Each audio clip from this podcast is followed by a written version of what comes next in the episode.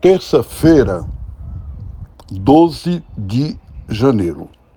Queridos irmãos e irmãs, o Evangelho de Marcos que a gente lê hoje, Marcos 1, 21 a 28, é estranho porque pela primeira vez, segundo o Evangelho, Jesus vai à sinagoga quando depois que ele começa a missão dele, quer dizer, é o lugar de oração Sinagoga significa casa de reunião de fé e onde o povo ia orar. Então é um lugar sagrado.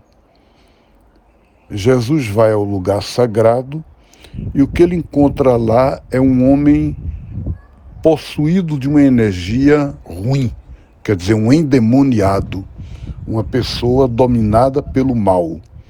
Como é que uma pessoa dominada pelo mal com energia negativa, justamente Jesus encontra na casa de oração, no lugar religioso. Ele não encontra isso no mercado, nem no meio de coisas mundanas, mas justamente no lugar sagrado.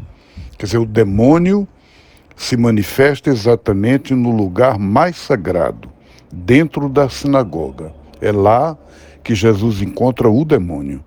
Então, isso para nós no Evangelho é uma coisa sempre meio estranha, mas é para mostrar como Jesus, de certa forma, como profeta, revela que o pecado, a fragilidade humana, está em todo canto e que não se trata de separar o mundo entre sacrado e profano, entre santo e pecador. Se trata muito mais da gente dizer o que é a favor da vida e o que não favorece a vida. E aí, Jesus entrando na sinagoga e vendo aquele homem, aquele homem grita, reconhece Jesus. Que queres de nós, Jesus Nazareno? Eu sei quem tu és.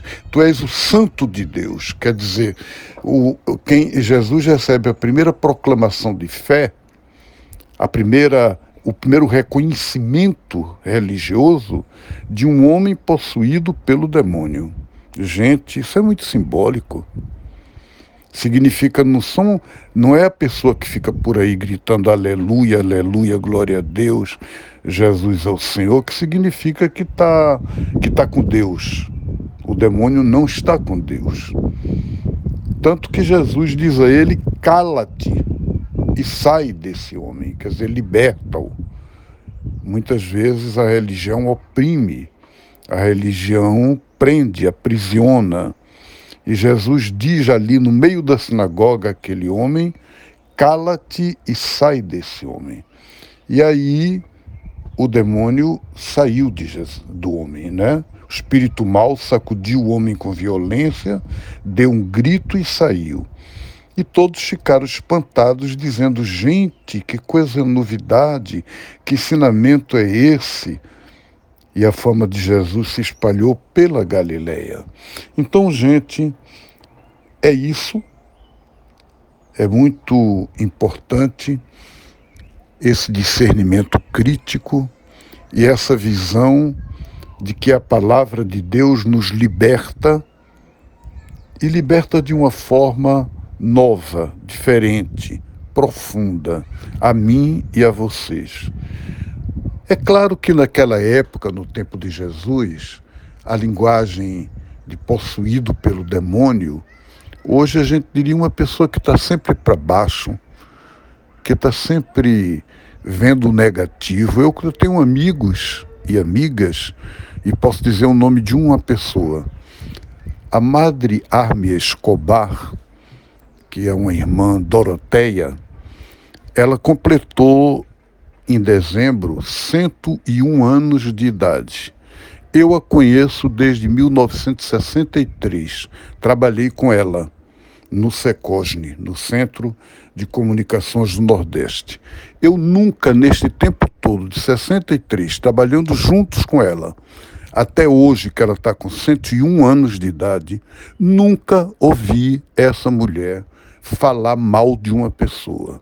Nunca ouvi ela frisar, salientar, mostrar os defeitos, a negatividade de alguém. Ela é uma pessoa absolutamente ligada ao positivo, ao bem, ao amor, à vida. Mesmo que sofreu muito na vida, sofreu injustiças até da congregação dela, o máximo que eu ouvi ela dizer de uma superior, assim, opressiva, é assim, coitadinha, ela é muito limitada, e pronto, não mais do que isso. Então, gente, a gente tem de aprender de Jesus e das pessoas que são de Jesus essa lição de olhar a vida a partir do positivo. Um grande abraço, Deus abençoe e até amanhã, se Deus quiser.